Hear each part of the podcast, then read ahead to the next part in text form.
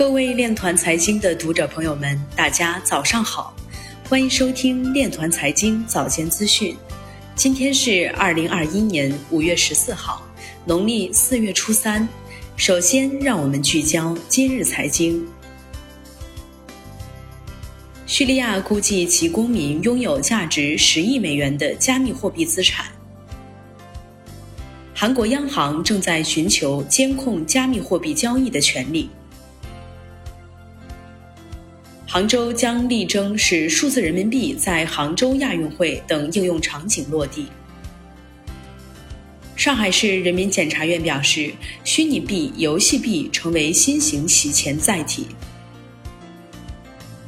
替代币表现良好，大多数加密货币针对该问题已经找到更有效的方法。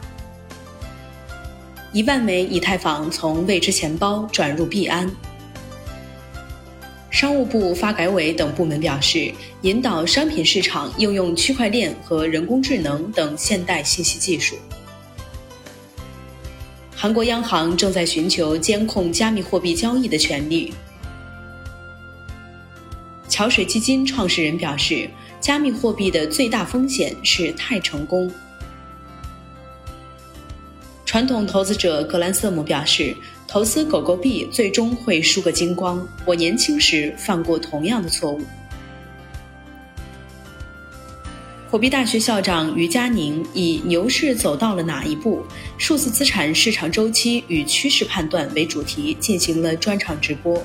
于佳宁认为，当前的市场可能处于2017年七八月份的阶段，在此之前，圈外人还未大规模入场。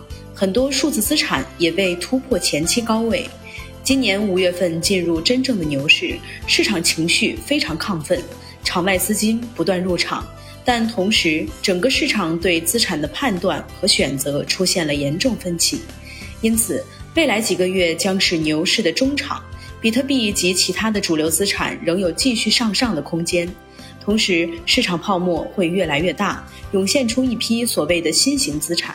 但只有少部分新型资产能经历牛熊，成为未来有价值的资产。